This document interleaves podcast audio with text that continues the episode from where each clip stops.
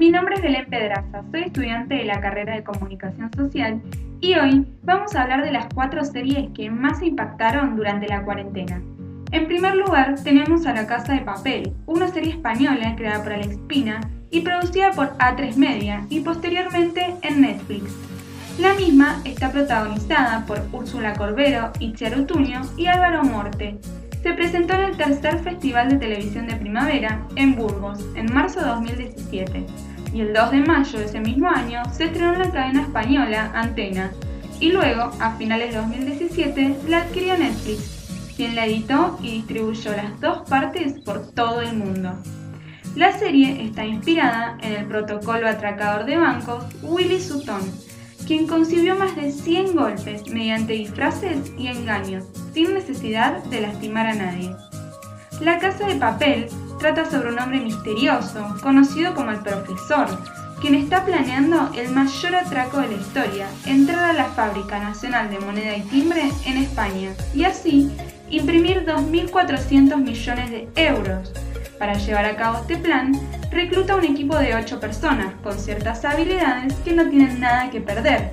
Este equipo requiere de 11 días de encierro en la fábrica, durante los cuales tendrán que lidiar con las fuerzas de la policía y 77 rehenes. Esta historia continúa durante cuatro temporadas y en breve se estrenará la quinta.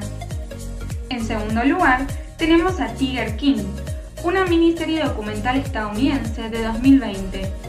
La misma gira alrededor del conflicto real entre Carol Baskin, propietaria del santuario animal Big Cat, y Joe Exotic, el extravagante propietario del zoológico Animal Peak, a quien Baskin acusa de abusar y explotar a los animales salvajes. La disputa entre ambos derivó en el arresto de Exotic, quien actualmente se encuentra cumpliendo una condena de 22 años de cárcel por cargos criminales. Al comienzo de la serie, Carol Baskin emprende una campaña en contra del zoológico privado de Oklahoma de Joe Exotic. Él mismo, a su vez, acusa a Baskin de hipocresía, alegando que las condiciones en su santuario son inferiores a los animales. También afirma que Baskin estuvo involucrada en la desaparición de Don Lewis, su segundo esposo. La pelea se intensifica cuando Carol organiza protestas contra Exotic, obligándolo incluso a pagarle una millonaria suma de dinero por cuestiones de derecho de propiedad. Exotic intenta contratar a alguien para asesinar a Baskin, por lo que es arrestado y condenado a 22 años de prisión. Esta serie tuvo una gran aprobación por el público, para ser más exacta, tiene un índice del 92% de aprobación. El mismo está basado en 57 reseñas, con un promedio de 8.1 sobre 10. Sin embargo, Carol Baskin, una de las protagonistas del documental, mostró su descontento, calificándolo de salaz y sensacionalista. Además, criticó a los productores, Rebecca Chaikin y Eric Good, por mentirles sobre la naturaleza de la serie cuando la abordaron para realizar las respectivas entrevistas. En tercer lugar, tenemos a Liz, una serie española estrenada en Netflix el 5 de octubre de 2018 en 190 países del mundo. La serie es producida por Z Fiction TV para Netflix y creada por Carlos Montero y Darío Madrona. Actualmente la serie emitió tres temporadas de 8 capítulos cada una, con una duración de 45 minutos aproximadamente por episodio. La primera temporada de Elite narra la vida de un grupo de estudiantes del exclusivo colegio privado, Las Encinas, al que llegan tres nuevos alumnos becados de clase media, y donde las diferencias entre clase alta y clase media dan lugar a un asesinato que la policía trata de investigar al mismo tiempo que tres jóvenes tratan de ocultarlo. Durante la segunda temporada, un alumno desaparece en el nuevo curso escolar y donde las mentiras y los secretos que rodean el asesinato del año anterior dificultan que la policía pueda investigar qué ocurrió en ambos casos. En la tercera temporada se produce un nuevo asesinato entre los alumnos del colegio, la policía trata de investigar la nueva muerte y relacionarlo con lo ocurrido anteriormente, al mismo tiempo que los estudiantes piensan en su futuro y se atormentan de las consecuencias del pasado.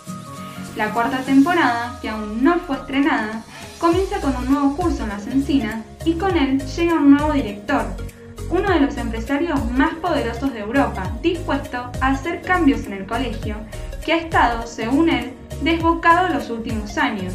Este director trae consigo a su familia, sus tres hijos, Ari, Mencia y Patrick. Tres adolescentes demasiado acostumbrados a salirse con la suya y quienes pondrán en peligro la unión y amistad de los viejos alumnos. En cuarto y último lugar tenemos a Poco Ortodoxa. Es una miniserie dramática de televisión estadounidense que debutó en la plataforma de Netflix el 26 de marzo de 2020. La serie se inspiró y se basa libremente en la autobiografía de Deborah Feldman. Fue coproducida por diferentes compañías para luego ser distribuida por Netflix. Producida por Alexa Karalonsky, escrita por Ana Winge, Alexa Karalonsky y Daniel Hendler. La serie consta de cuatro episodios de aproximadamente 55 minutos cada uno. Poco ortodoxa trata de Esther, más conocida como Esti, una mujer de 19 años huye de su matrimonio arreglado y de la comunidad judía ultraortodoxa en Brooklyn, Nueva York. La misma se muda a Berlín, donde vive su madre ausente desde su infancia e intenta estar en esa nueva vida. Conoce un grupo de estudiantes de música de diferentes países, se hace amiga de ellos y decide ingresar en el Conservatorio de Música. Su esposo, Jacob Shapiro, quien descubre que Esty está embarazada, viaja a Berlín por orden de su rabino para tratar de encontrarla y retornarla a la comunidad. Para el público, esta miniserie es una gran historia de superación personal de la protagonista en donde los valores, como la fuerza interior, el poder de la música, la libertad de elección, la autonomía sobre el cuerpo, y la tenacidad serán puestos en práctica. Y estas fueron las cuatro series que más impactaron durante el aislamiento producto del virus COVID-19.